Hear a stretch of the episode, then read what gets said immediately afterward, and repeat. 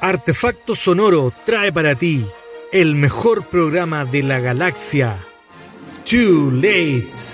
Con Génesis Reyes.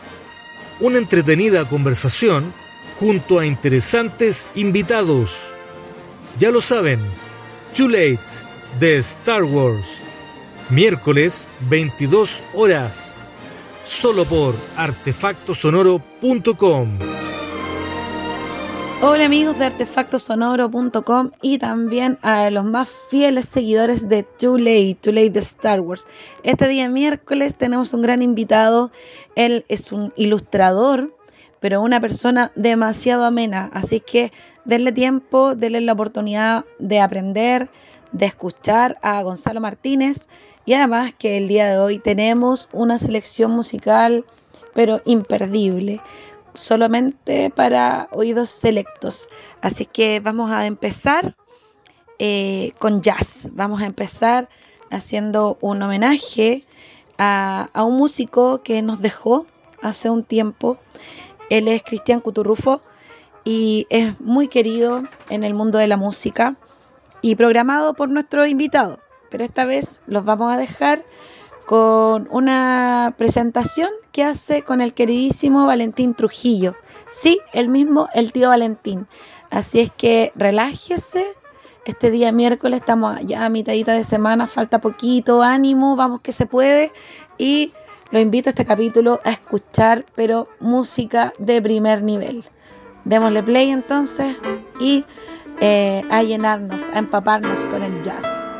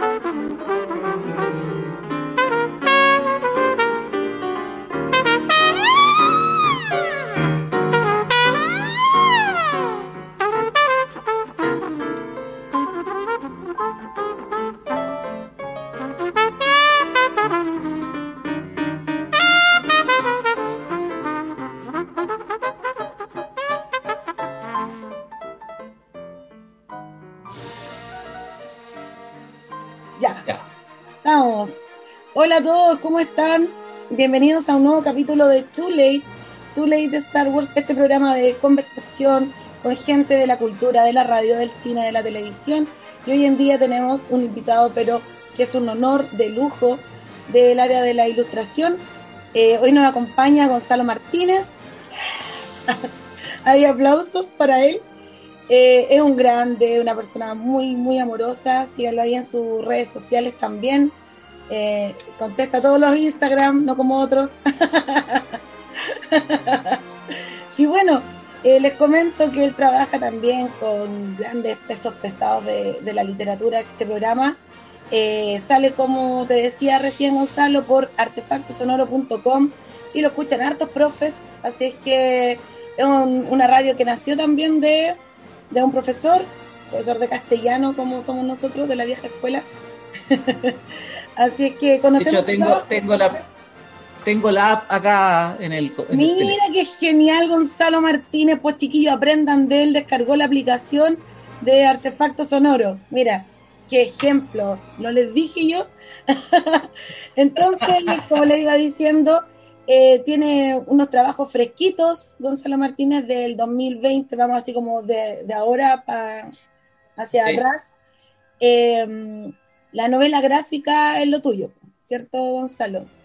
última obra ahí para que la presente al, público lector de Too Late. Yo, yo tengo, lo pasa yo tengo harta última obra. Ah, pero la del 2020, la del 2020. Eh, la del 2020, lo que pasa es que el 2020 sacamos dos libros. Eh, ah, ya. En marzo sacamos este libro con a través de lo que leo de Santillana. el este. Temple. Temple, sí, con, lo sacamos con Alfredo Rodríguez, lo sacamos justo antes que se declarara la pandemia, así que fue como una cosa terrible, porque uno los libros los saca y después hay todo un proceso de promoción y la, promoción como que se cortó, bueno, pero un libro bien lindo que hicimos con, con Alfredo, que resumiendo se trata de, de cómo un papá y una hija se conocen, una hija de 15 años con un papá que no ha visto nunca, pero que ha sabido de él, se conocen y e, ella tiene como la, una expectativa muy grande acerca de su papá y se da cuenta que su papá no es tan bacán. Eh, bien pavito. que es como uno, que es como uno. Entonces, el, el libro se trata de, de, cómo se van conociendo y cómo van comprendiéndose uno al otro, digamos, y queriéndose.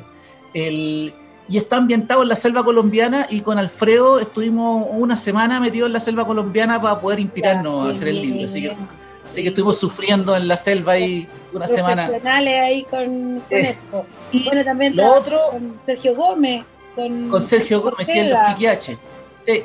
y este otro libro que es, que, es con Francisco Ortega, que se llama Alex Nemo y la Hermandad del Nautilus, que esta es una edición de Planeta, de Planeta Comic. Nosotros este libro lo sacamos antes por, eh, por Penguin Random House, que son una tremenda editorial, nos trataron súper bien pero cuando se terminó el contrato pensamos que quizá una editorial que tuviera contacto con colegio, como Planeta y Planeta Lector, quizá hubiera... por eso la conocemos nosotros. Claro, quizá tendría mejor, eh, mejor llegada, así que la reeditamos, esto está una, una reedición, es el mismo libro, pero este el en la reedición de Alex Nemo. Estos son los dos libros que aparecieron en el 2020, a principios del 2020 y a fin del 2020. Súper, Gonzalo.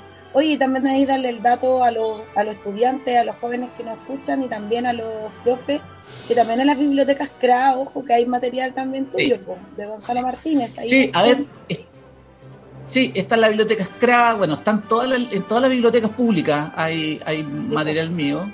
Eh, y está también en la biblioteca pública digital, que incluso ya más fácil no puede ser, digamos, que te conectas con el celular y arrienda el libro gratis ¿ah? eh, y, lo puedes leer en el celular o en el tablet o donde sea. Para leer. No hay excusa para leer ahora que entramos ya al mes del libro. Celebramos el 23 de abril, así que también, bueno, nos queda Mochadic. Con, bueno, Mochadic es este. Con Ortega también. Sí, esta, ah, el de... Más linda, bueno. Después va a salir esta, también. Este libro, este libro lo publicamos el 2012 a través de Norma. Y Norma lo publica en Argentina, Colombia, eh, México. Argentina, Colombia y México. Pero el 2015 lo pasamos a Planeta nuevamente, Planeta Comic, la misma editorial que publica Alex, Nemo. Y, por lo tanto, Norma sigue publicando en Argentina, México y Colombia. y Planeta lo publica en Chile y en España. Este es el libro, es mi libro más popular, digamos, el que tiene, mejores ventas y todo. Sí, regalón. Así que es un libro del año 2012, o sea, ya cumplimos el próximo año, cumple 10 años de publicado este libro y nos sigue y nos sigue dando satisfacciones, sigue sigue ahora dentro de poco se va a empezar a publicar en Brasil. Entonces es como es, nuestro caballo de batalla. Y, lo otro, los otros libros que tengo los otros libros que tengo son los con eh, Sergio Gómez, que son las aventuras de Kiki H. Detective, que lo publica también lo que leo. Acá, bueno, Temple se publica en Chile y en Colombia. Eh, y aquí esta, esta aventura de Kiki H, el niño detective, en distintas. este, el, misterio del arquero desaparecido, el misterio de Santiago y el misterio de los héroes del aire. Este está ambientado en Concepción. Estos no están ambientados. No hay alumno mío que no haya leído Kiki H, así que si hay un ex alumno por ahí. tenemos que, leer siempre Quique H, por ahí por séptimo, algunas generaciones también. Sí, eh, esto, este, esto, estos son los, mis, otros, mis otros caballos de batalla, junto con Mocha, estos son los libros que también más, más repercusión tienen. Aparte que le llega tanto ahora, también, ah, bueno, a esta generación, eh, leer con, imágenes es otra cosa, o sea... Sí, claro, por si acaso no, no, habían, no habían visto, estos son, son historietas, cómics, entonces como Después ahí vamos a andar un poquito más en, algunos temas de, de que dame, dame unos minutos. Y lo, lo bonito, antes de, para terminar de presentar el libro, lo bonito que este libro, además de venderse en Chile, este está vendiendo hace como dos años en Costa Rica. Mira qué buena, es que son tan entretenidos de verdad. Ahí a toda la gente. ya sé que son fan de Star Wars, pero también pueden ser fan de Kike H. De Kike H. De detectives que tú tenías, tú trabajaste con Ramón Díaz de ¿viste también o no? Sí, sí, tenemos ese libro que yo, sí, Heredia, tenemos ese libro, lo puedo ir a buscar, es un libro que, que, un libro que hicimos entre tanta gente que, en el ah, fondo yo lo considero más de Ramón, digamos, porque habemos como autores, como fácil 10 autores, entonces... Eh, ah porque es un libro que, que nos juntamos muchos autores amantes de, la novela negra y de Heredia en particular, y le, producimos a Ramón y a la editorial LOM hacer un libro con adaptaciones eh, a, formato de historieta de historias de Heredia, de historias cortas de Heredia. Y, pues, y lo que hicimos para que no, porque hacer Ah, sí, pues hacer, hacer novela gráfica es mucho trabajo. Entonces, como, éramos varios, decidimos hacer una historia partían como en capítulos. Ah, ya, ya, ya, Entonces cada uno, cada uno hizo un pedacito, y, pero como la coordinamos de un principio, no es como una, no es como un libro de cuentos, sino que es, es una gran historia hilvanada por otra historia. Entonces, es un libro muy, muy lindo. Sí, claro, el trabajo de coordinación fue re complicado, digamos, porque porque había que, había que coordinar el lugar donde vive Heredia para que todos lo dibujáramos parecido. Claro. Coordinar, coordinar la pinta de Heredia para que todos lo dibujáramos parecido, etcétera. Entonces, eh, pero fue un trabajo muy lindo, lamentablemente se, se ve poco, digamos, en, librería, se llama Heredia Detective. Eh, si esperar que lo tenga ahí a la mano, un poco. Ya ahí para que lo muestre para después, chiquillos, para, para el YouTube. Así es que, bueno, ahí vamos a aprovechar el Gonzalo va a buscar ahí Heredia, de agradecerle también por el tiempo. Mira qué bonito. Aquí, Porfa, chiquillos, lo Aquí está, hay, hay mucho material, mucho, mucho, mucho. Qué lindo. Y con autores, mira, están eh, bueno, Ramón Díaz, que es el, autor del, personaje y que ayudó a coordinar, digamos, el, que nos decía, mira, Heredia habla así o no habla así, el que no habla. Está Carlos Reyes y Cristian Petit Lorán en guiones. Carlos Reyes junto con junto con eh, junto con Rodrigo Ilgueta hicieron los años de Allende, ahora acaban de publicar eh, nosotros los Selnam, está con guion acá. Y en, los dibujantes, aparte de mí, está Abel Elizondo, Demetrio Baúl, Rodrigo Elgueta, Ítalo Humada y Félix Vega. Entonces, es un equipo bien grande aquí en el. Buenísimo. Hoy voy a aprovechar aquí también de mandar un saludo y agradecer, porque yo no tenía tanto conocimiento de, lo que es la historia del cómics en Chile, eh, ni tampoco así como temas tan técnicos de, de lo que es la historieta y el cómic pincelado, obviamente, que uno ve por experiencia o a lo largo de la, en la universidad, pero eh, a Gonzalo Yanedel, que también es ahí un crack, así que le voy a agradecer públicamente porque él me hizo una clase, pero magistral, yo creo que de más de una hora al teléfono explicándome así como para yo poder te lo juro, de, de, qué se trata. Tenía que dar una prueba bien cotota que nos hacen a los profes, así que le agradezco ahí públicamente y también ahí Gonzalo es una, un grande y una excelente persona. Sí, muy humilde también, es muy, muy simpático, así que eh, agradecerle ahí públicamente también que me hizo esta clase magistral. Ahora yo para poder eh, entrar en el mundo de ustedes. Pues. Oye, Gonzalo, ¿y cómo nace todo esto? Porque yo he visto mucho, obviamente que leo antes de, de, entrevistarte y busco por ahí algunas páginas web, entrevistas para no hacer lo mismo, ni que sea latero. Y, tú siempre nombrabas a, a Mampato. Y para mí también, yo yo tengo 40, no sé, pero ¿cómo leyeron Mampato? Porque estaban en la casa de mi abuela y yo la encontré. Era muy chica, era muy chica y la encontré un montón de Mampato. Y empecé y fueron como oh, mis tesoros de la infancia. Y me acompañaron ahí, pero por tiempo. Y tú siempre nombras a Mampato. ¿Qué, ¿Qué crees tú que tiene o que tenía esta revista que, nos marcó tanto? Eh, yo creo, o sea, yo es una, una conclusión que yo he llegado con el paso de los años, porque a nosotros nos quedaba la fascinación de Mampato, la maravilla de la revista Mampato y uno no sabía qué era, porque era una fórmula tan como normal, una revista cultural, porque era primero era un magazine cultural, no era una revista de, solo de historieta o de solo de... Era tan, Rincón de, Herrera.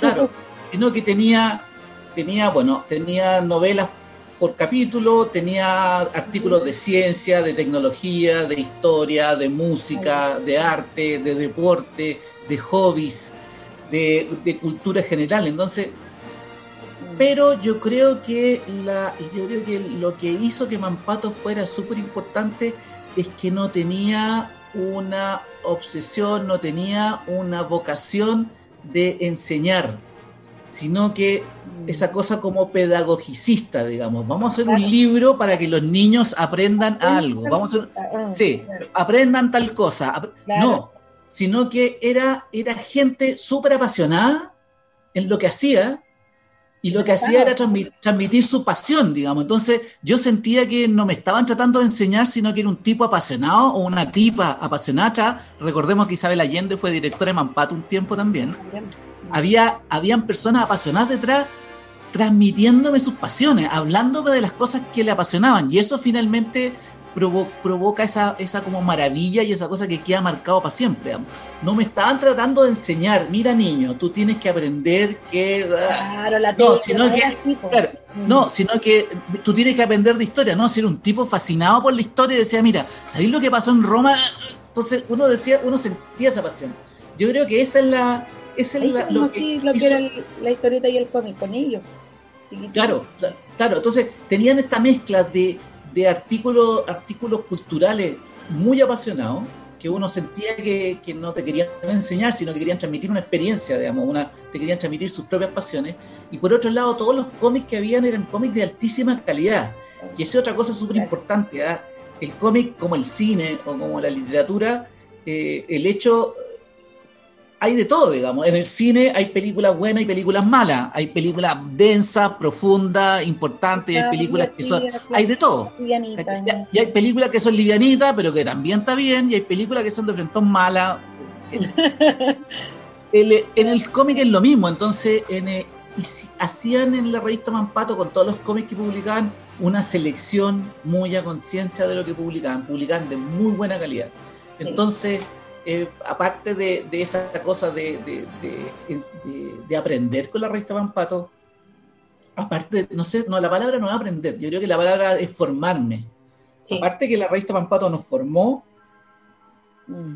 eh, nos, nos dio un estándar de gusto por cierto tipo de literatura, ya sea literatura tradicional, mm. claro, o, o cómic. Entonces, eso, eso yo creo es, una, es la teoría que tengo yo ahora viejo, digamos, de haber pasado todo este tiempo y, haberme visto, y haberme visto, claro, y haberme visto en esto de hacer literatura infantil, pues, juvenil, digamos, en formato historieta. Entonces, eso, esa es mi teoría.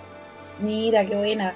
Oye, bueno, ahí pasando también que Mampato usaba un cinto espacio temporal eh, para contarle ahí a la gente más joven. Él viajaba en el tiempo y también tuvo unas aventuras ahí de ciencia ficción, eh, de como adentrándose en este mundo. Y también a la misma edad eh, quería conectarte ahora con, con, el tema que nos compete en, este en este late, que se llama Too Late, Too Late de Star Wars, no lo olviden. ¿cómo fue tu conexión y tu experiencia con, esta saga? Porque también hay, hay una historia que contar de Gonzalo Martínez con, con Star Wars. Sí, sí.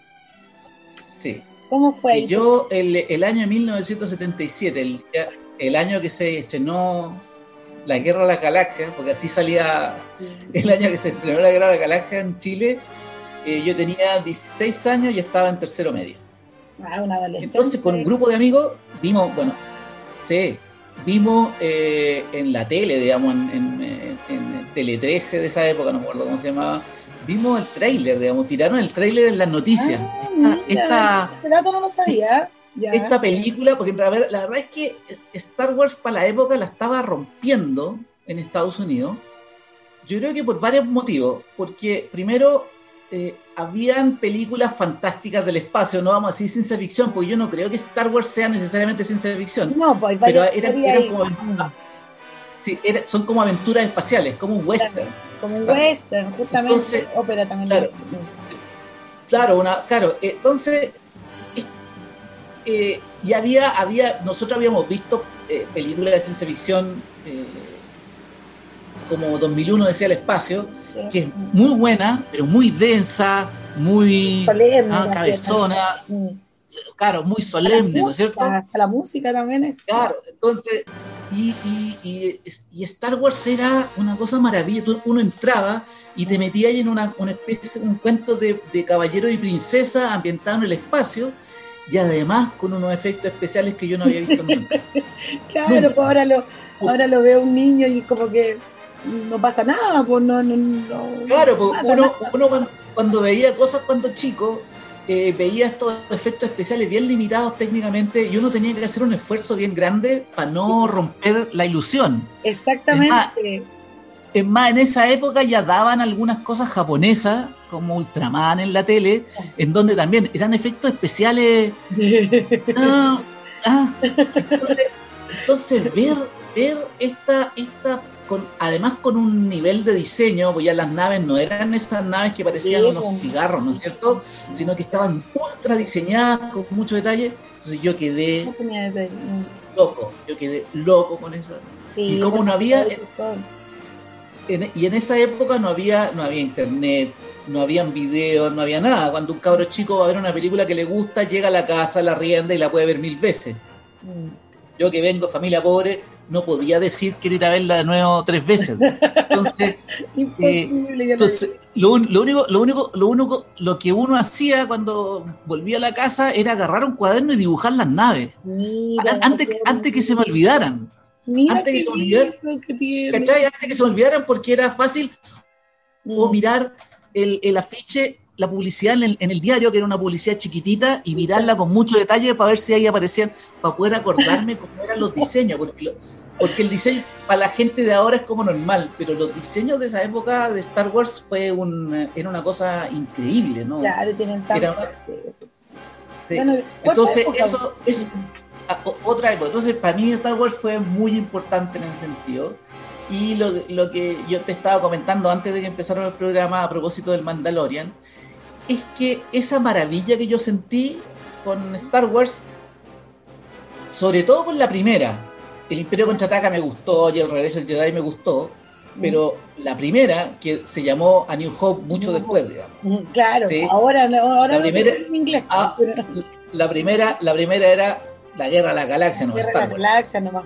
Mm. Entonces, el, eh, como que empecé cada vez que iba, porque la he visto todas en el cine, todas. y cada vez que iba, cada vez que iba, era cada vez menos, salía cada vez menos emocionado, cada vez, cada vez que, uy, ya no es lo mismo que antes. Yo pensé que era, era yo de viejo, ¿cachai? Ya estoy viejo, estoy cínico, no me estoy permitiendo, no me estoy permitiendo disfrutar esta cosa mm. hasta que vi el Mandalorian en la tele.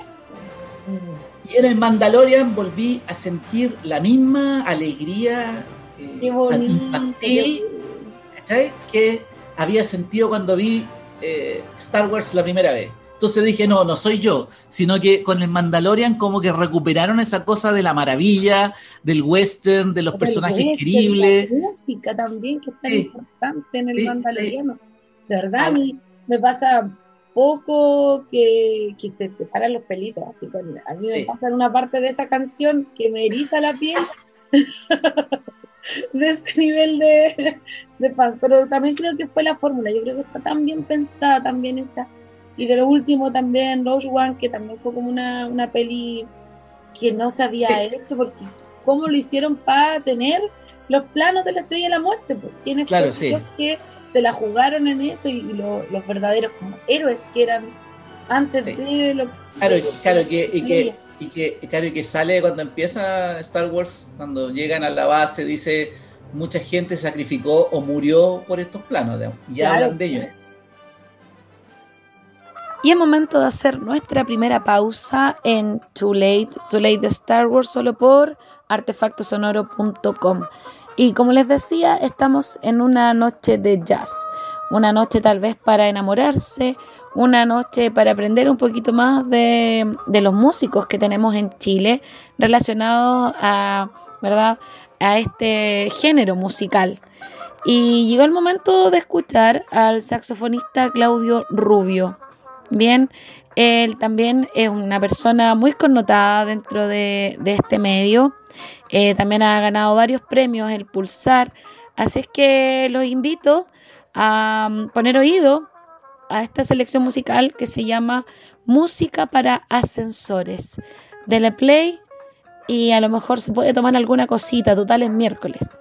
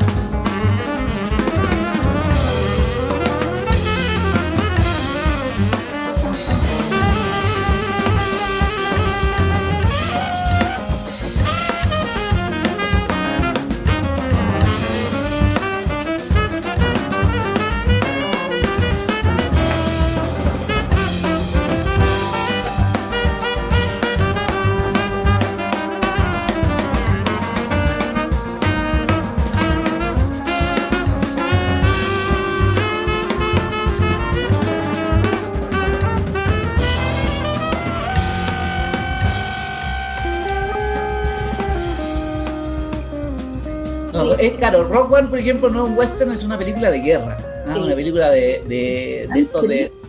triste, sí, Bueno, a mí lo que me pasa, yo no, yo no he visto, no he visto Clone Wars, mi hijo lo ha visto entera, digamos, Clone Wars y todas las series de televisión que hay en, en animación en 3D.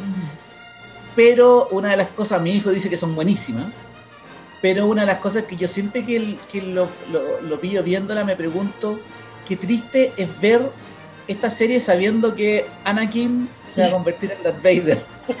es como, es como, es como una, es como una tragedia shakespeariana. ¿ah? Pues, tiene mucho esto de. Sí, si tú te fijas, tenía, tenía este Anakin que es un héroe en, esa serie, pero tú sabes, sabes que en realidad se, va a pasar al lado oscuro.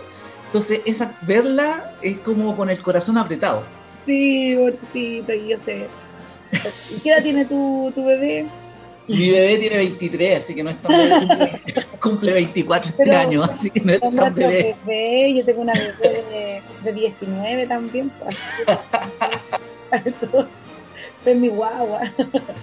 Oye, ahora llevándote como a otro lado de, ya de tu carrera, que nos habíamos dicho algo muy importante, que tú eras arquitecto de profesión y, y es relevante. Y sabes que a mí me pasaba que cuando yo eh, ojeaba Kiki H, Detective, yo veía unos dibujos así, pero ¿cómo, cómo, cómo hicieron esto? Decía yo, claro, y después ahí investigando hay un arquitecto detrás, hay un, hay un arquitecto de, eh, eh, involucrado en esto, pues entonces... Con Kiki H tú pudiste también como desarrollar eso, que, que a lo mejor lo tenía ahí un poquito de lado la arquitectura ya. Sí, sí, pues yo, yo dejé de ejercer la arquitectura el año 2003. yo, yo me dediqué 100% a la arquitectura, a la, perdón, a, la historieta, porque en realidad la historieta era mi verdadera vocación. Digamos. Yo estudié arquitectura porque era lo que había en ese momento, te había dado una buena aptitud académica, venía de familia pobre, no podía farreármela. Claro. estudié arquitectura. Estudié arquitectura y me costó una carrera de seis años, la saqué en ocho el, eh, pero, pero nunca le tuve real amor al oficio. A mí me gusta la arquitectura, no la desprecio, digamos, se nota en los cómics que hago. Me gusta, sé valorar una buena arquitectura, pero el oficio es algo que a mí no me, todavía no me. Todavía no pasó. Pero yo creo, yo creo, yo creo que donde más me ayudó, porque la carrera de arquitectura es una carrera muy pesada, muy dura eh, donde aparte de ser eh, eh, físicamente muy exigente, porque hay mucho trabajo, mm. es una carrera teóricamente muy, muy, muy exigente porque no te, no, te, no te enseñan en base a decirte 2 más 2 son 4, sino que te tiran a la piscina y uno tiene que vender solo. ¿ah? Y ese es el método de todas, las, de todas las escuelas de arquitectura, porque es un método de entender qué es lo que es el espacio, de cómo funcionan las cosas. Mm. Entonces, a mí, haber estudiado arquitectura me sirvió, me sirvió como, como, como ejercicio de disciplina y de investigación y de, de para poder hacer historieta, porque en realidad hacer una novela gráfica es mucho trabajo también. Sí, ah, porque Temple tiene que es una cuestión muy, muy light, ¿no? Pues ustedes es como cualquier trabajo de 8 a 6 o incluso más algunos. Sí, sí, sí. Mm. Y, y, uno, y uno se demora mucho. En yo hago 18 páginas al mes. Imagínate si uno hace. El primer Kikiachi tiene 90 páginas. Esos son trabajando todos los días. Son cinco meses de trabajo continuo. Entonces, eh, la, disciplina que me dio la arquitectura me permite abordar un proyecto y entender cómo lo estoy haciendo, cómo lo divido. y en ese sentido, una vez le preguntaron a Alfredo Rodríguez, que es ingeniero, le preguntaron que si yo quiero hacer historieta, si yo quiero hacer historieta, ¿qué estudio? Entonces me, Alfredo les dijo, estudia cualquier cosa que te dé una disciplina. A cualquier carrera en donde te enseñen a ser disciplinado y a pensar y a, tener una comprensión del mundo, eh, todas esas sirven, digamos, la universidad, esta cosa de la universidad o los estudios superiores como, un, como, un, como una herramienta solo para estudiar una carrera en la que vaya a vivir después, en realidad yo creo que está un poco obsoleta. Uno va a la universidad y por eso es, bueno que haya, mm. claro, y es bueno que hayan buenas universidades en donde te formen, digamos, que te, haya, te hagan entender cómo funciona la sociedad, mm. conocer, conocer otras personas, digamos. Yo entrando a la universidad, yo y bueno, como dije, yo vengo de familia pobre, eh, estudié en escuela pública y en, liceo fiscal. Entonces, cuando llegué a la universidad me encontré con gente que no eran de mis clases sociales, digamos, me permitió conocerla. Claro, soy de la Universidad de Chile. Entonces, había una mezcla súper rica en mi, en mi facultad. Porque había pues. gente del barrio alto, yo recién en esa época conocía la Plaza Italia Barría, había gente del barrio alto, había gente de Ñuñoa, había gente, bueno, gente de, de, donde venía yo, yo soy de Cerro Navia. Entonces, ese tipo de, ese tipo de, mezcla, yo creo que la universidad es para eso, ¿ah? Para en el fondo para mezclarte, para entender, para entender al otro, para ver, saber cómo, cómo piensan, cómo sienten las otras personas. Y uno necesita profesores buenos, profesores buenos para que te enseñen a entender el mundo también. Eso, es. Entonces, y la arquitectura me ayudó también a entender el concepto de espacio, de lugar.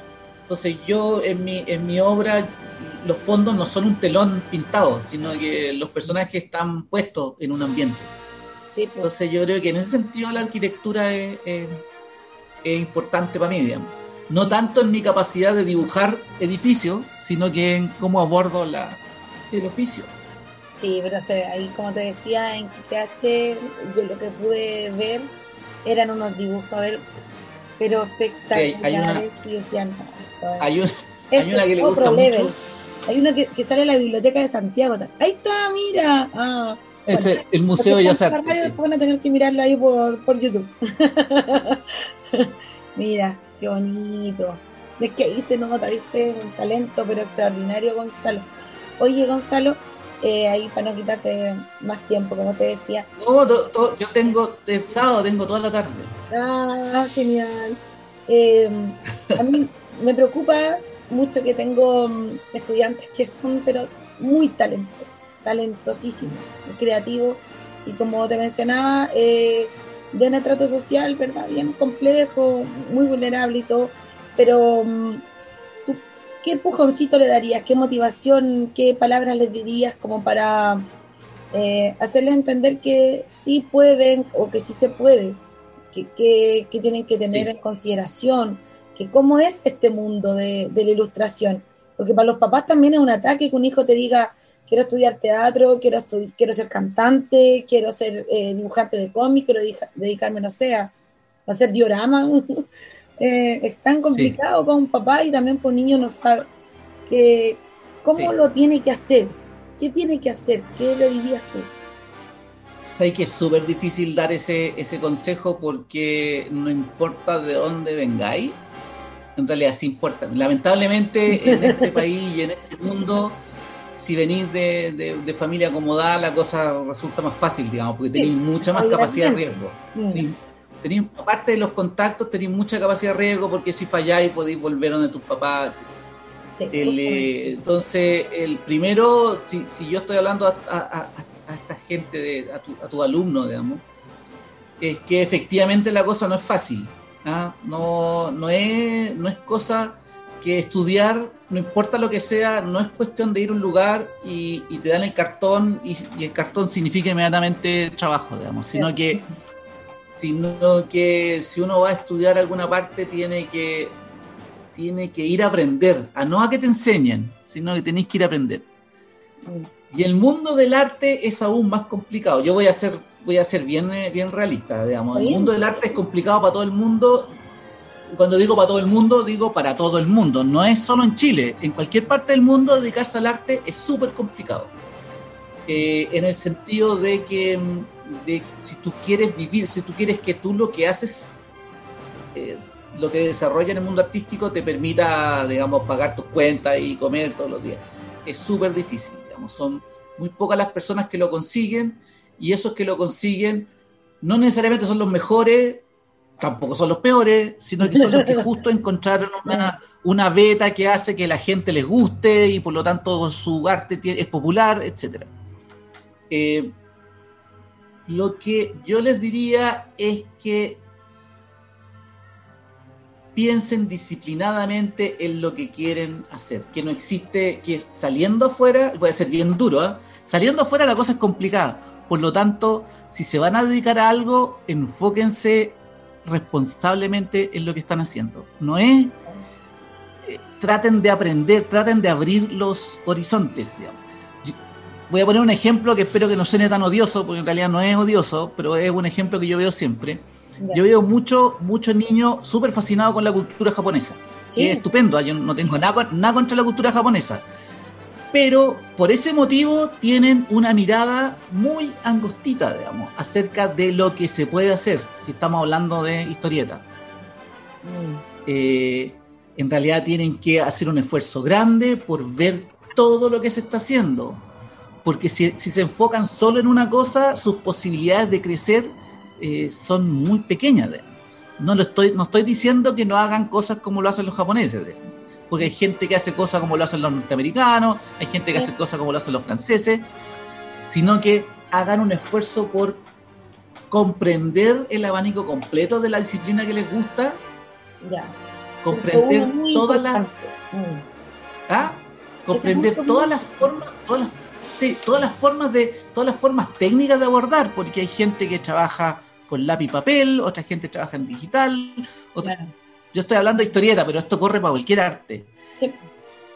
que vean que vean eh, eh, hay algunos casos en donde en donde eh, no van a va a ser súper difícil vivir de eso digamos a menos que hagas cosas que son más comerciales, que no tienen nada de malo. Lo que yo hago es súper comercial, porque a mí me sale natural. Eh, pero vivir del arte, no vivir del arte tampoco es vergonzoso, tampoco es malo. Yo tengo amigos muy buenos como Rodrigo Elgueta, por ejemplo, Rodrigo Elgueta, que es el dibujante de los años de Allende, de nosotros los Selnam, de un montón de. es uno de los dibujantes de acá de Heredia Detective, que él tiene un trabajo muy exigente, muy, muy, muy, de mucha responsabilidad, un trabajo normal, y él hace historietas después del trabajo, los fines de semana. Y aún así consigue generar una obra interesante. ¿Ah? Entonces, son dos cosas. Si, si, les interesa algo, hagan un esfuerzo por comprenderlo todo.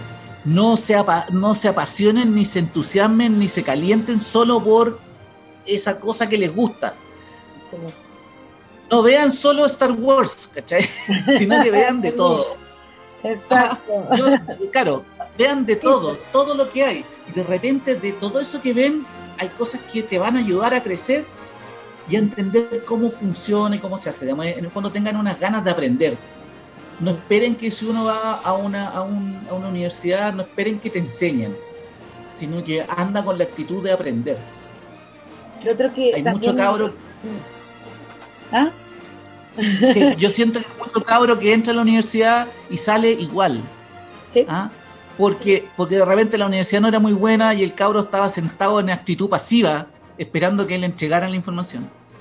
En realidad hay que ser súper activo. Hay que ir, y si yo estoy apasionado por un oficio artístico más encima, que es súper complicado vivir de eso, hay que ir muy activamente a aprender todo lo que puedo aprender. ¿Ah?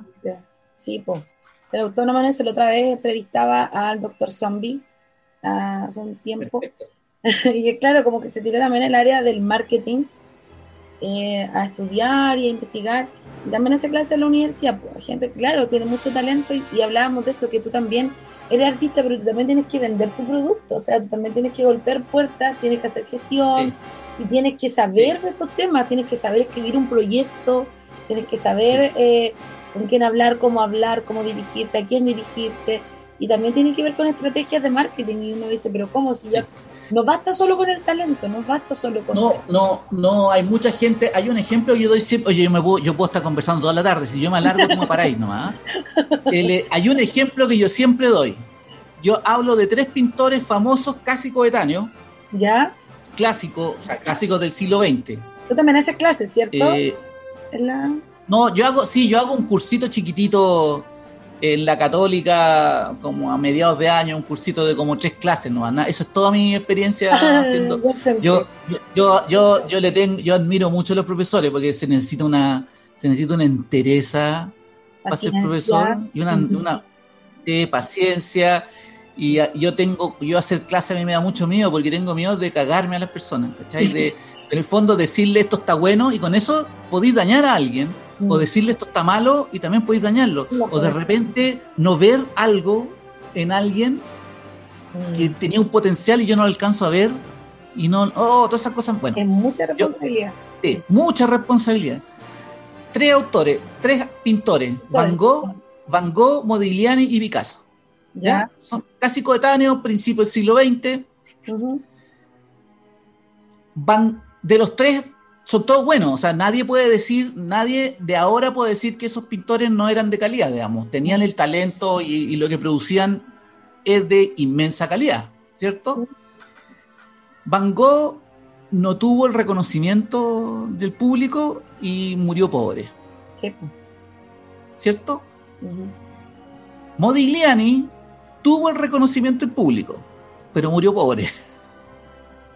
Picasso tuvo el reconocimiento del público y murió rico. ¿Cuál es la diferencia entonces? Entonces, ¿cuál es la diferencia? No hay manera, no hay, no hay manera de saberlo. Entonces, no se concentren en eso, concéntrense en si van a, si van a hacer una, una, si se van a dedicar a un tipo de arte industrial, como la historieta, como el cine, como la literatura, cuando hablo de arte industrial, que, yo más conozco, que es el que se reproduce mucho, ¿ah? que se lleva a reproducción aparte de aprender cómo a, expresarse y, cuál es el lenguaje, aprendan cómo funciona esa industria. Pero aprendan en realidad cómo, cómo funciona esa industria. No cómo a ti te gustaría que funcionara, no. Cómo funciona. Cómo funciona aquí, cómo funciona en Estados Unidos y ahora con Internet y todo, cómo funciona en el mundo. Hay distintas maneras de, de hacer historietas, no solo una. ¿A ti te ayudó tipos de internet, oye Gonzalo, cuando, cuando llegó? Muchísimo. ¿Cierto? Sí, muchísimo. Yo cuando llegué a internet me di cuenta que podía, podía haber un mercado más grande para mis cosas y mm. fue que decidí dejar la carrera de arquitectura y ponerme a hacer historieta. Mm. un ahí bien. O sea, internet es una, es una herramienta para mí, ha sido importantísima. Oye, tú, mira. Bueno, aparte, aparte que. Bueno, dale, dale, dale, dale. El tema no es que. de eso que, que, estamos ya hablando de manera global ya. Eh, que tú tienes un trabajo que, que exportas. tienes un trabajo, ¿cierto? que ¿cómo, ¿Cómo fue ese contacto? ¿Cómo, cómo llegaste a trabajar con ellos? ¿Quiénes son? Eh, y, y, cómo saber qué les gusta a ellos? ¿Qué, les, qué vende para, para el extranjero también? Sí, es súper. Esa es una respuesta que nadie te la va a dar, digamos. No. Y, si, alguien te da, si alguien te da una respuesta súper precisa, no tiene idea. Ya, eh, es, un, es, un, poco una ruleta, es un poco todo. Yo cuando partí esto, yo pensaba que la cosa funcionaba como tú decís. Ah, hay un mercado grande afuera, todo el mundo, todo el mundo está haciendo historietas, sobre todo en Estados Unidos. Primero, antes voy a partir diciendo algo. Nosotros acá en Chile creemos que afuera todo funciona mejor en términos artísticos. ¿ah? Es lo mismo. Es lo mismo. Más grande. En otro idioma. Pero es lo mismo. Claro, en otro idioma. Claro, los norteamericanos son 300 millones, nosotros somos 17, 18. Eh, pero es lo mismo, es exactamente lo mismo. El, hace poco el director de, la, del jurado del el último salón de Angoulême en Francia, Francia que es una, una, productora de cómic importante a nivel mundial, decía que en realidad un 15% de los autores que publican pueden vivir de lo que publican en Francia. ¿Ah?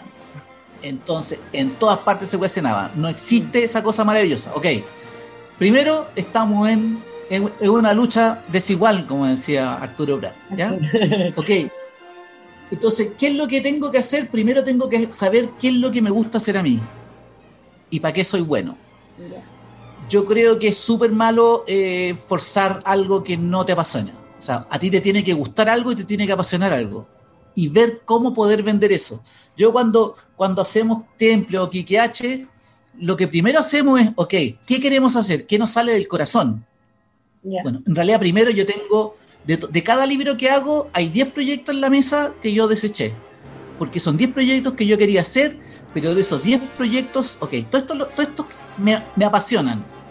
pero ¿cuál puede ser el que lo puedo sacar en el tiempo adecuado? ¿Cuál va a ser el que le puede interesar a la editorial? ¿Cuál va a ser el que puede tener, eh, que puede tener vocación de exportación, etcétera? Entonces, mm. primero, primero hay que pensar en algo que uno quiere hacer. Nunca, nunca hagan algo porque se vende las cosas háganlas porque ustedes la aman.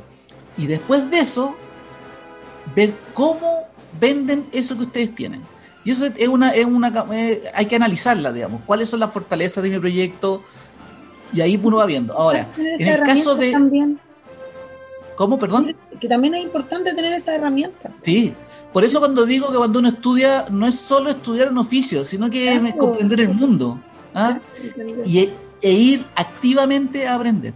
Mm. No a que te enseñen, a aprender, a estar ahí siempre con las antenas paradas y detectando dónde te faltan cosas. Mm. Es, una cosa que, que, que, es muy importante en la, en la educación. Y eh, yo partí en la época, en el boom de esta cosa de la internet y del trabajo por internet, en donde habían un montón de páginas que eran como páginas, eran como avisos económicos de, de, editoriales gringas que uno no sabía cómo eran, digamos, uno veía el nombre de la editorial, pero tú te imaginabas que era una tremenda editorial, no, de repente era una editorial de un tipo en su casa, que ofrecía trabajo yo ofrecía 30 dólares por página, 40 dólares por página, y uno mandaba muestras de lo que hacía y te contrataban. Y lo primero que yo hice fue así, me, me, contrataban para dibujar guiones de ellos. Ya. Y así, y así es como aprendí. ¿Ya? Eh, yo ahí no tomaba decisión de lo que quería hacer, de lo que no quería hacer, pero yo lo entendí como, claro, yo lo entendí como, ok, este es como el momento en donde yo aprendo a desarrollar mis cosas, digamos, porque yo no puedo esperar a estar listo para hacer algo, tengo que tirarme a la piscina. Hay que estar medianamente listo, pero, en el fondo me dan un, me dan un cómic que tengo que hacer de 60 páginas, ok, tengo que saber hacerlo. Y saber hacerlo significa que tengo que saber cuántas páginas voy a hacer al mes responsablemente y prometer eso. ¿ah? Hay gente que dice, no, tenéis que hacer 20 páginas al mes, tenéis que hacer 25 páginas al mes. No, cada uno ve lo que puede hacer a un buen nivel y eso es lo que transmite. Entonces yo trabajé mucho así, pero era muy mal pagado. 30 dólares por página, si te ponía a pensar, de repente para un cabro de 17 años puede sonar N, ¿eh? Sí, pues, pero, pero, pero, un tipo de claro, ¿no? claro, para un tipo de 40 años con dos hijos, con dos hijos y ¿cachai? pagando el dividendo y todo, no, era súper poca plata. Mm. El, eh, pero eso me permitió irme desarrollando y, cuando vi que en realidad no había mucha plata ahí, empecé a probar y publicar en Chile. Y ahí fue donde hice primero Rock Story con Alberto Fuguet y después empecé a hacer los Kikiach, etcétera.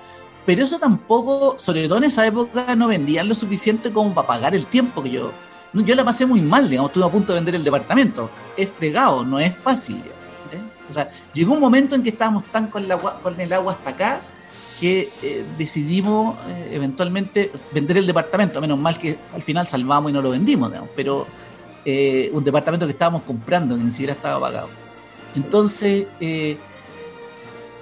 yo cuando, cuando fui a hacer Mochadic, lo fue yo dije voy a hacer un último libro porque voy a tener que retirarme de esto porque no da plata y esto ya habían pasado del 2003 al 2010 ya habían pasado como 7, 8 años esto no da, esto no da plata, eh, voy a tener que volver a tratar de hacer arquitectura, ya me había retirado ocho años de la carrera, no sabía si iba a encontrar pega, mayor de 40. Ay, Dios. Pero no daba nada y me puse a hacer mucha y dije, esta la voy a hacer como yo quiero hacer, no voy a hacer ninguna concesión de nada. En realidad nunca me han pedido hacer concesiones en las editoriales chilenas, siempre me han tratado súper bien, pero la tomé con esa actitud. Aquí voy a hacer lo que yo quiero hacer y lo voy a hacer al ritmo que yo quiero hacerlo para que quede bien. Y estaba en eso cuando uno tiene una comunidad, uno también a propósito de, cómo se desarrolla en, el trabajo, uno tiene amigos que desarrollan el mismo trabajo, dibujantes, coloristas, guionistas. Y uno se hace amigos de ellos. Hay gente que somos conocidos y hay gente con los que somos amigos. Y de repente si a mí me llega una pega y que yo no puedo, no puedo hacerla, se la paso al amigo. Amiguismo le llaman. se la paso a mi amigo. Ahora uno se la va a pasar a un amigo que no te va a dejar mal o sea, yo no se, lo voy a, no se lo voy a pasar a un amigo que es, malo, digamos. Yo se lo voy a pasar a un amigo que sé que la pega la va a hacer bien. Mm. Claro. Entonces, me llegó, a través de una carambola de amigos, me llegó un trabajo para hacer en, eh, de una, una, editorial en Nueva Zelanda que me pagaban bien, que me pagaban la página bien. Yo en total he hecho como, yo en total he hecho más de 20 libros, pero estos que te mostré, estos siete libros que te mostré, son los que me pertenecen a mí en términos de propiedad intelectual, junto con el guionista. El resto yo lo hago por plata y entrego mi... Entonces, y justo cuando yo había decidido dejar la, el oficio, porque en realidad está inundado en deuda, me llega este trabajo, que no es para hacerse millonario, pero me permitió ir... Eh, claro, me permitió ir, ir, tapando los hoyos, etcétera. Entonces, eh, no existe tampoco el camino. Cualquiera que te diga, mira, el camino va a ser historieta este, va de A a B, de B a C, tampoco. Cada uno tiene su, cada uno tiene su camino. Eh, quizá en algún momento, si, si alguno de tus alumnos está interesado, nos juntamos en un Zoom y yo les cuento mi experiencia para que conozcan mi experiencia, que no necesariamente va a ser la de ellos. Claro. Y, oye, ¿cómo el tema aquí también dentro que yo también tengo amigos que quisieron en algún momento estar en este mundo? Decían que habían egos tan grandes y eran tan competitivos también dentro de este mundillo de, la historia. De la historieta. Del cómic. También existe eso, también es así, ¿o no? Yo, yo para serte sincero, a mí, para serte sincero, a mí no me toca. Menos mal. A mí no me ha tocado. A mí no me ha tocado. Ahora, quizá porque uno elige a los amigos también. Mm, ya. Ah, uno, uno elige a los amigos. No, el mundo de la historieta es como los ingenieros, como los médicos. Hay gente buena onda y gente mala onda. Yo en general es gente buena onda, ¿no? Yo no tengo. Pero el ego, mientras más ego hay, es porque en realidad más chicos son. Estoy hablando en términos de, de desarrollo de su profesión. Entonces, eh, yo he sido muy afortunado, digamos. yo te digo que mi primera pega bien pagada después de ocho años de haber dedicado a esta cuestión eh, fue por una carambola de amigos. Un amigo le llegó algo, no la pudo hacer, se la pasó a otro amigo, que tampoco la pudo hacer y me la pasó a mí. Mira. Mm. Mira, qué bueno. Oye, ya poco Gonzalo, para que vamos ahí dándole final al programa, eh, quería tocar un tema también que tiene relación con la música porque tú también eh, tuviste ahí tu banda y justo, bueno, coincide y también quiero dejar con eh, a los radio escuchas con un tema eh, de la persona que se nos fue esta semana, del mundo de, del jazz. Cristian Cuturrufo. Entonces, qué pena más grande.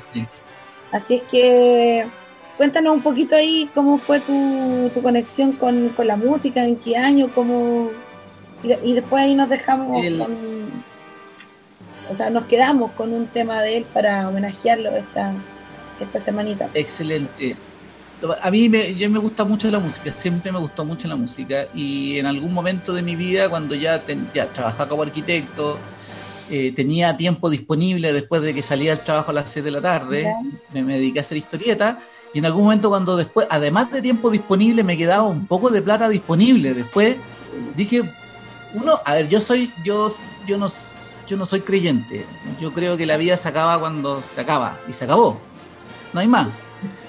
Entonces hay que, hay que, hay que aprovechar de hacer todas en la medida de lo posible. Hay que aprovechar de hacer todas las cosas que tú querías hacer sin dañar a los demás, con todas esas condiciones, digamos, ¿ah? sin pasar por encima del reto, etcétera. Pero hay que hacer todo lo que uno quiere hacer. No hay que dejarlo para después Claro, no hay que dejarlo para después porque para después puede ser muy tarde. Entonces siempre me gustó, siempre me gustó la música y me gustaba particularmente el jazz. Y quería aprender trompeta. Ahora, yo no sabía, lo que me pasa muchas mm. veces, yo no sabía la trompeta es un instrumento junto con el violín de los instrumentos más difíciles. Pues, Pero me metía, me, metí a estudiar trompeta, me compré una trompeta por, no sé, me costó 15 lucas en esa época la trompeta, una trompeta que tenía hasta un hoyo, o sea, ¿no? Eh, eh, tuve que poner un scotch ahí para que no, para que no filtrara. Eh, me metí a estudiar trompeta a una academia que era Pro Jazz en esa época, que Pro Jazz, que ahora es un instituto. Era, en ese tiempo era un no, no, es que yo estoy hablando del año 91, 90, 91. Ahora Pro Jazz es Projazz. Projazz. Antes Projazz eran dos piezas en un subterráneo en la calle Bellavista. Ay, Entonces yo, bueno, ahí me hice amigo el dueño y soy amigo de él hasta el día de hoy, digamos, porque en el fondo lo conocí ahí remando, remando, el bote, sacando el agua del, del bote que se está inundando, etc. Entonces, y me metí a estudiar eh, muy apasionadamente, digamos, porque yo creo que las cosas igual hay que, hay que tener el corazón apasionado, porque si no, no anda, digamos, si no, no está tan convencido. Eh, y, la verdad es que, que, con las patas y el buche, como, decían, como decíamos en mi época, eh, toqué, armé una banda con gente que ahora es muy buena. Eh, fue una experiencia súper bonita, pero me di cuenta que, que, no podía seguir el paso, digamos, porque en el fondo para mantener... Exigente, claro, la música exigente, el jazz, imagínate. Eh, mantener el ritmo, yo además hacía historieta, bueno, era soltero en esa época, pero hacía historieta, y más encima tener que estudiar, estudiarme los temas, porque había, entonces era eh, ya me, empecé a como a, sentir que no estaba disfrutando lo que estaba haciendo. Digamos. De repente íbamos a tocar en La Batuta, por ejemplo, con una banda que teníamos, y la tocata era a las 11 y terminábamos tocando a la 1 de la mañana. Sí, pues, entonces, ya, y, ya cuando me daba cuenta que eso me daba lata, me dije, ya sabéis que no, mejor me retiro y... Y, siempre ya Siempre jazz. Siempre jazz, siempre jazz, sí. es que me gusta el jazz, digamos. yo, yo escucho de todo. Yo, yo si, si, si, pongo, si pongo mi Spotify en, en random, es un despelote porque, yo, escucho, yo, escucho, de todo, de todo, de todo. Pero claro, el jazz lo tengo en el corazón, yo creo que por el lado de la improvisación, ¿eh? esta cosa de, de, de, un músico. Es una gran trampa, la improvisación es una gran trampa que puede ir latear mucho también. O sea, un, un mal músico desde la, puede latear, aunque sea técnicamente bueno, si no tiene ideas frescas a cada rato, el solo puede terminar lateando a medio mundo. Entonces, esos son los miedos que me. De Pixar, la ¿Cómo? café de música que quería tocar. Sí, sí. Claro, y, cuando, cuando, terminó, cuando, cuando, hizo su show, de repente se quedó con un hoyo. Esto era todo lo que quería y ya no, nada más. Sí, pues. Bueno, eh, el mundo de la música también es un mundo re bonito en términos de, de porque las satisfacciones son distintas. El mundo de la historieta es una cosa, yo estoy encerrado, que a mí me gusta mucho, y trabajo y planifico, y una cosa que está ahí, que lo tengo controlado así. Pero en la música te paras arriba de un escenario y es lo que sale, y tenía la gente, el público, amándote o odiándote. Ahí. Entonces, eh, son demasiado sub y bajas emocionales para mí. Entonces, decidí, decidí, retirarme, pero igual tuve mis momentos lindos, digamos, pero decidí retirarme porque en realidad no, yo sentía que, no estaba aportando, digamos. Yo creo que haciendo historietas hago un aporte, me siento aportando algo concreto y distinto, más que haciendo música. Además que Chile tiene unos músicos increíbles. En Chile hay músicos, pero a nivel mundial. ¿ah? Los jazzistas, que es el medio que yo conozco, el mundo del jazz, tiene músicos a nivel mundial que no tienen que, no tienen que envidiarle a nadie de ninguna parte del mundo. Oye, demos imagínate. Para que, para me, yo cuando... vaya googleando. bueno, bueno, está, está. Es que yo podría. Bueno, está eh, Cristian Cuturrufo. Hay un saxofonista que yo toqué con él cuando era joven. él era. Si yo era joven, él era casi un niño, digamos. Y eh, se llama Claudio Rubio. Claudio Rubio. Claudio Rubio. Y tiene un par de discos que están Claudio Rubio, que está, hay un par de discos que están en Spotify, hay uno que yo no encuentro que ese disco yo lo escucho, a veces ando con necesidad de escuchar este disco, entonces llego y lo pongo, que se llama Música para Sensores. Y si quieren escuchar, y si, y si quieren escuchar un solo tema, y si quieren escuchar un solo tema de ese disco, escuchen el primer tema que se llama Música para Sensores. Se llama igual que el disco. Música para Sensores. Es un balazo, es una, es un, Sí, es una bomba atómica. ¿ah? Y tú Oye, la, vamos a programar. Son chilenos, son todos chilenos. La vamos a programar porque Artefacto Sonoro eh, también auspicia y también apoya a todas las bandas emergentes.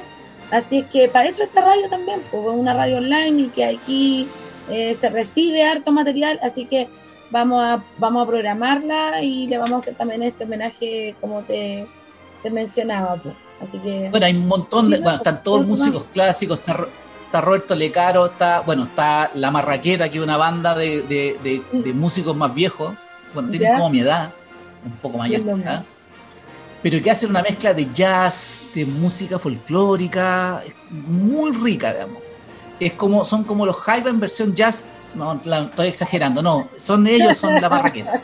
La Marraqueta, que es un nombre, es un nombre difícil de olvidar hay una banda de, de cabros jóvenes, en realidad cabros jóvenes para mí son cabros de 40, ¿cachai? Para mí tú eres una joven, entonces, eh, que son, que se llama, hay una banda que se llama Contra Cuarteto, que yo no sé si siguen funcionando, eh, Contra Cuarteto, que también son un balazo. Bueno, y pero pero Uturrufo tiene una cosa linda, que el tipo era el tipo era un dotado musicalmente, pero además la música que hacía tenía un contacto súper estrecho con el público. Se contact- la- el tipo de música que hacía era muy, entre comillas, comercial. No, lo estoy diciendo en mala, sino que No, pues. era. no, la palabra, no, yo creo que la palabra es popular, en el sentido de que la, hacía jazz, hacía jazz, pero la gente inmediatamente la, se, se se sentía vinculado. Mm. No como, no sé, de, hay- de repente hay jazz que a mí me encanta, porque me gusta la música así como complicada, pero que uno entiende que hay que tener cierto entrenamiento para disfrutarla. Mm. No, Kudurrufo lo que hacía, todo lo que hacía era, y no importa quién fuera el público, que es una cosa que yo a- a- admiro mucho, que es lo que yo trato de hacer cuando hago historieta. No trato, Claro. trato de que cualquiera, cualquiera que tenga Claro. entrenamiento o no, leyendo historieta, disfrute mis cosas. digamos. Sí, créeme que es Mira, así. me acabo de dar cuenta de eso. Me acabo de dar cuenta de eso. Y créeme que es así, porque tú llegas a un público también a veces más inocente, más pueril, entonces eh, los chiquillos eh, se divierten y la disfrutan y no están ahí como con, el, con la lupa y el ojo clínico, no sé, pues, Claro, y para claro, mi- ¿no? Ellos como que la Claro, pasan mi, claro, mi, claro, mi, mi propuesta es esa, digamos, que si quieren ver más capas las van a ver, pero Sí. la primera lectura tiene, tiene que ser tiene que ser atractiva, tiene que ser popular. A mí me gusta el término popular, digamos, en el sentido de que, hacer expectativa. literatura, que ojalá, claro, que la, que la mayor cantidad de gente la lea. No tiene que ser mala, po. Eh, habitualmente se relaciona popular con malo, Exacto. Pero en realidad puede, puede ser de calidad y además popular. Es más difícil, pero pueden ser las dos cosas. Sí, pues, sí. Oye, interesante la conversación. Tú me decís cuando paramos si no estoy lateando Ah, mucho. pucha. Sí, porque tengo ahí a mi otro nano de 5 años y me y créeme que es milagroso que no nos ha interrumpido. Yo creo que algo, algo debe estar haciendo. Cuando están muy callados, oh, eh, eh, eh, algo pasa.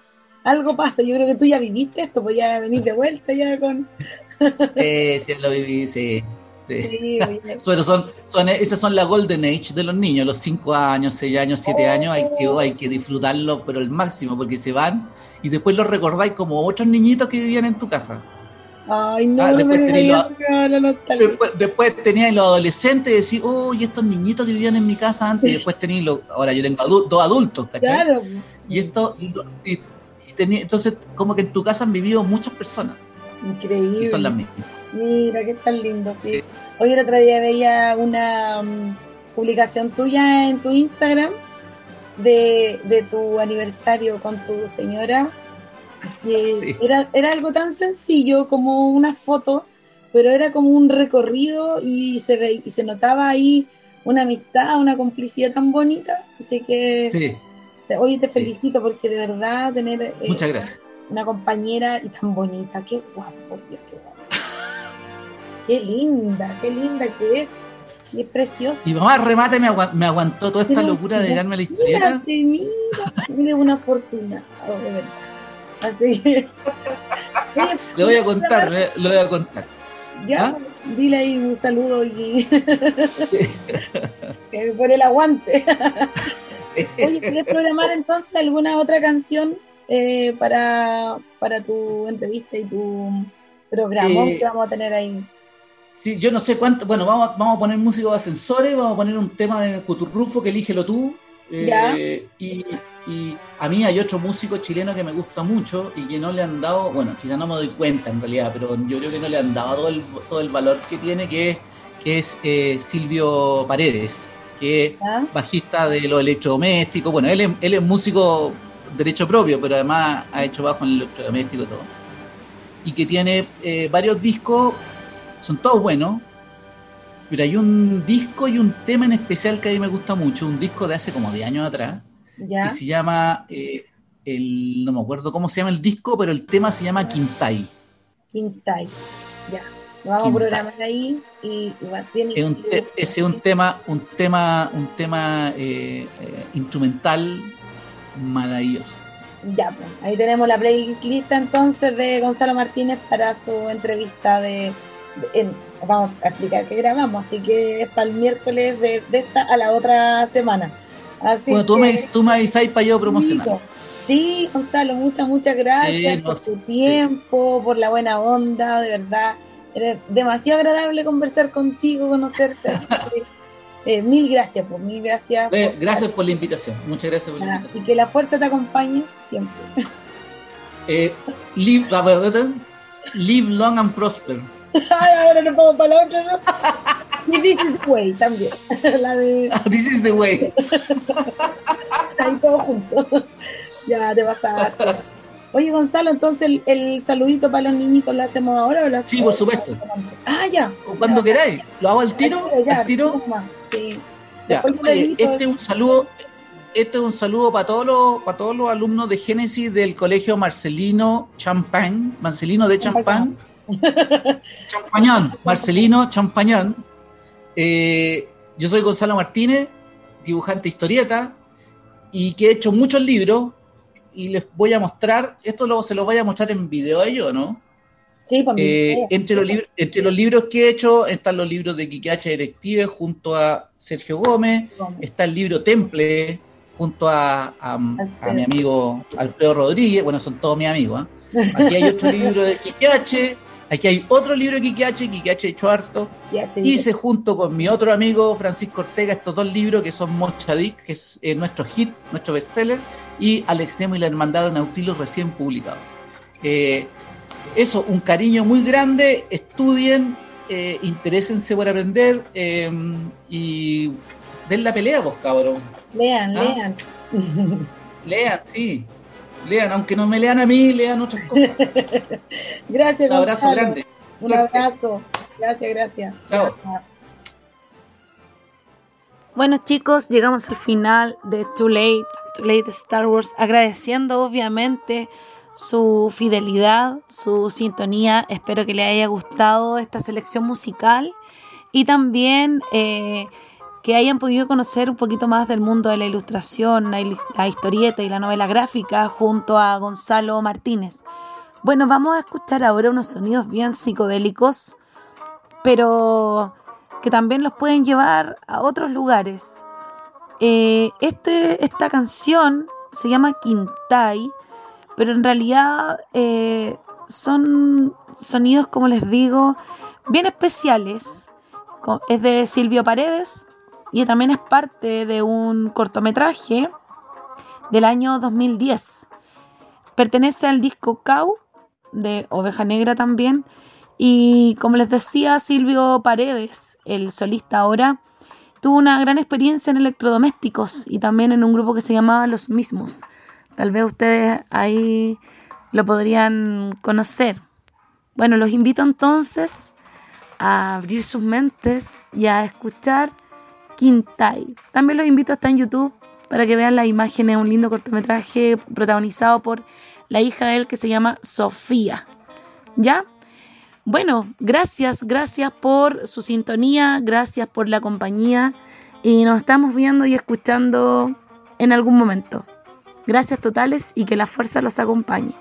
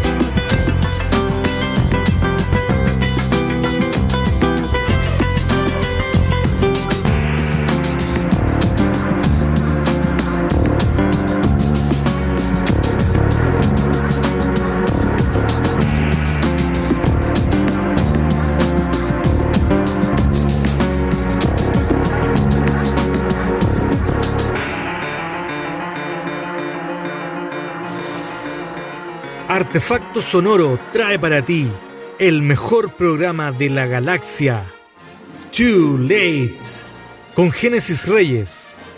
Una entretenida conversación junto a interesantes invitados. Ya lo saben, Too Late de Star Wars. Miércoles 22 horas. Solo por artefactosonoro.com.